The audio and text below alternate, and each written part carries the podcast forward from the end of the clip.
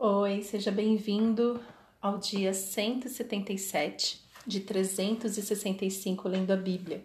Estamos no livro de Salmos e os capítulos de hoje são desde os 70 até o 73. E o que eu quero meditar com vocês hoje está no capítulo 71, que aqui só diz que é súplicas de um ancião. Não diz quem foi que escreveu, mas só fala do título: Súplicas de um ancião, ou seja, de uma pessoa mais velha, de uma pessoa que já sofreu muito nessa vida. Então vamos meditar juntos? Salmo 71, a partir do verso 1 que diz: Em ti, Senhor, me refugio, não seja eu jamais envergonhado. Livra-me por tua justiça e resgata-me. Inclina-me os ouvidos e salva-me. Se tu para mim uma rocha habitável em que eu sempre possa me refugiar. Ordenaste que eu me salve, pois tu és a minha rocha e a minha fortaleza. Livra-me, Deus meu, das mãos do ímpio, das garras do homem injusto e cruel, pois tu és a minha esperança, Senhor Deus, a minha confiança desde a minha mocidade. Em ti eu tenho me apoiado desde o meu nascimento. Tu me tiraste do ventre materno. A ti se dirige constantemente o meu louvor. Para muitos sou motivo de espanto, mas tu és o meu forte refúgio. Os meus lábios estão repletos do teu louvor e da tua glória continuamente. Não me rejeites na minha velhice. Quando me faltarem as forças, não me desampares pois os meus inimigos falam contra mim, e os que querem matar-me conspiram, dizendo: Deus o abandonou. Persiga-no e prenda-no, pois não há quem o possa livrar. Ó Deus, não te ausentes de mim. Deus meu, apressa-te em me socorrer. Que sejam envergonhados e consumidos os que são adversários de minha alma. Cubram-se de vergonha e de vexame os que procuram o meu mal. Quanto a mim, Esperarei sempre e te louvarei cada vez mais. A minha boca proclamará a tua justiça, o dia inteiro contarei os feitos da tua salvação, ainda que eu não saiba o seu número. Irei na força do Senhor Deus, anunciarei a tua justiça, a tua somente. Tu me tens ensinado, ó Deus, desde a minha mocidade, e até agora tenho anunciado as tuas maravilhas. Não me desampares, ó Deus, agora que estou velho e de cabelos brancos, até que eu tenha declarado a presença, geração, perdão, até que eu tenha declarado à presente geração a tua força e às gerações vindouras o teu poder. A tua justiça, ó Deus, se eleva até os céus. Grandes coisas tem feito, ó Deus. Quem é semelhante a ti? Tu que me tens feito ver muitas angústias e males, me restaurarás ainda a vida e de novo me tirarás dos abismos da terra. Aumenta minha grandeza e consola-me novamente. Eu também te louvo com a lira por tua verdade. Ó Deus meu, cantarei louvores a ti ao som da harpa, ó Santo de Israel. Os meus lábios exultarão quando eu cantar louvores a ti também exultará a minha alma, que remiste. Igualmente a minha língua celebrará a tua justiça todo o dia, pois estão envergonhados e confundidos os que procuram o meu mal. Aleluia! Amém, amém e amém.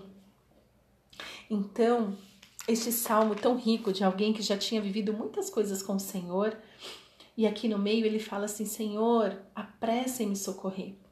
Então, é, às vezes a gente acha, né, que ai, ficar mais velho é, é sinônimo de não passar por mais tribulações. Mas a verdade é que quando a tribulação chega, a gente se comporta como se fosse a primeira vez passando por tribulação. Mas o Senhor nos sustenta em todo o tempo. É, logo é, no começo, no verso 13, ele diz: Se tu para mim uma rocha habitável, em quem eu sempre posso me refugiar. Toda vez que eu vejo essa ilustração da rocha, eu lembro de Jesus, que é a nossa rocha inabalável. Nós não temos raízes em nós mesmos. É, por nós mesmos, nós não conseguimos fazer muitas coisas. É, na verdade, a gente não consegue fazer nada.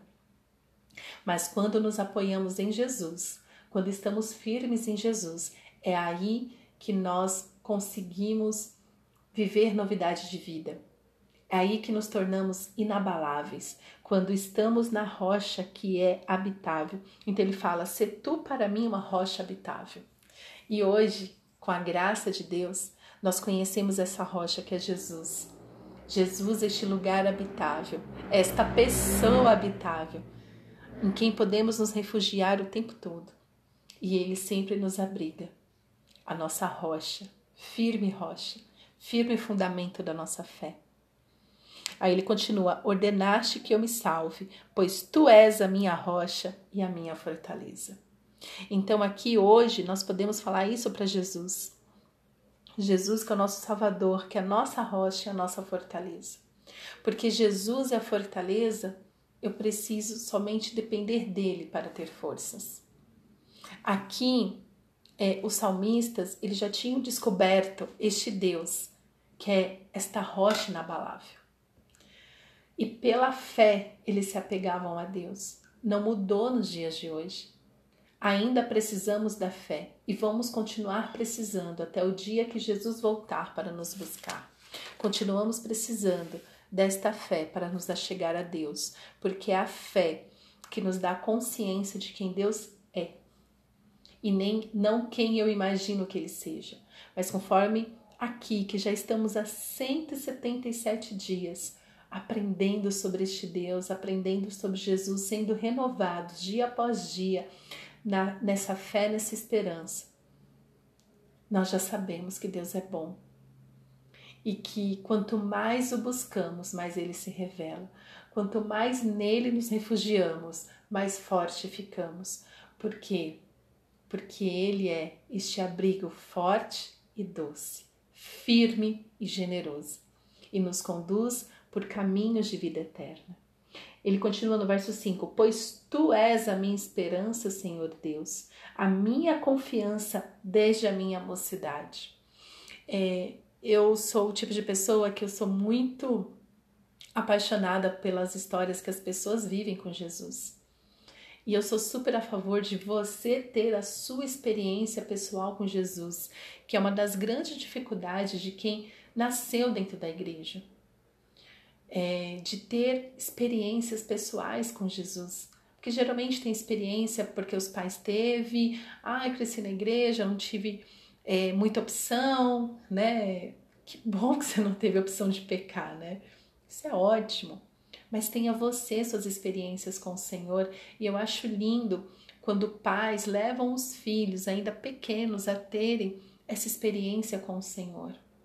Nem toda criança tem isso. Mas imagina a criança quando chega ali na adolescência, na juventude, e fala: Uau, este é o Deus que eu adoro desde a minha infância. Aqui no caso, ele está falando desde a minha mocidade. Tenha você experiências com Jesus.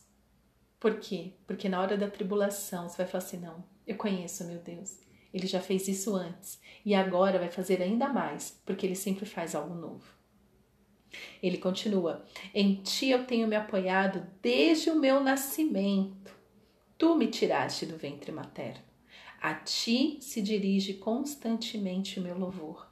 Então, ele ainda vai um pouquinho antes, desde o meu nascimento, tu me tiraste do meu do ventre materno. Essa é a consciência de uma pessoa que sabe que Deus está no controle da vida dele o tempo todo. Então, às vezes você acha, ai, meu pai não queria que eu nascesse, minha mãe me rejeitou. Ah, ou então se tem irmãos, né, fica sofrendo bullying. Ah, os meus irmãos dizem que eu fui achado na lata do lixo, não sei o que, nananã, né? Quem... Bom, eu tenho muitos irmãos, eu sei muito bem o que, que é isso.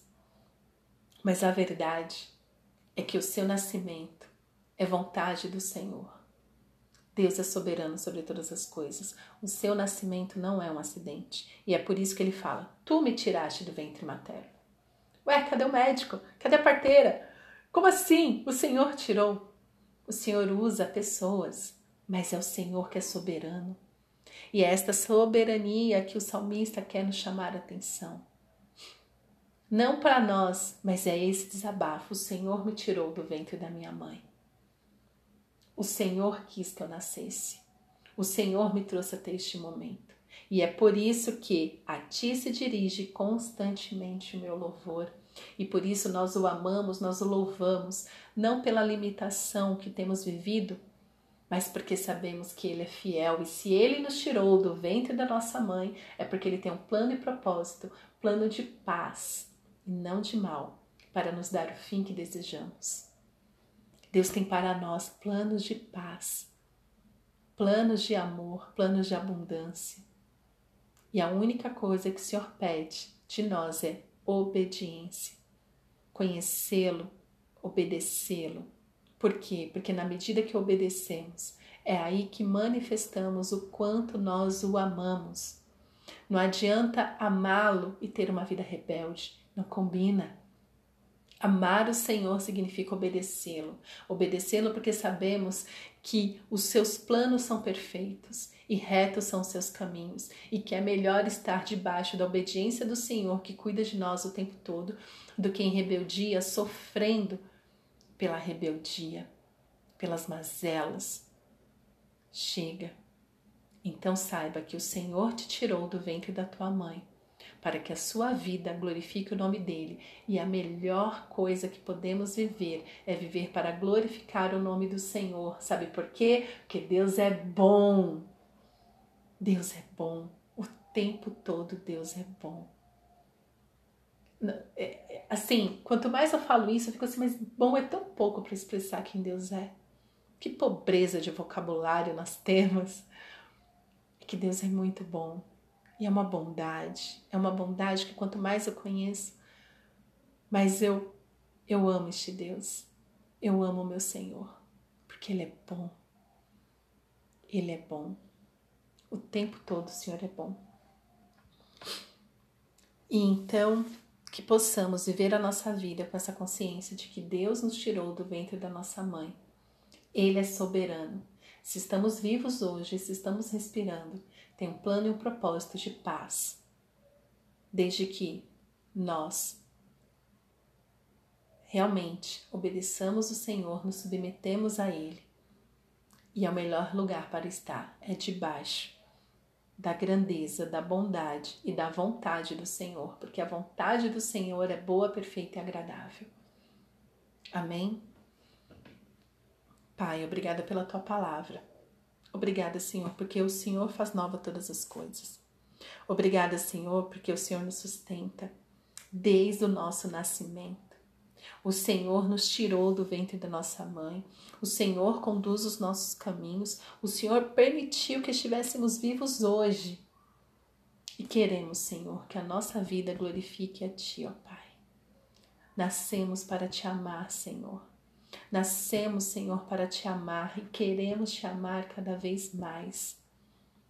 Enche-nos, Senhor, com teu amor, com a tua graça, com teu temor, para que possamos, Senhor, nos submeter cada vez mais a ti. É o que te pedimos, Paizinho, em nome de Jesus. Amém.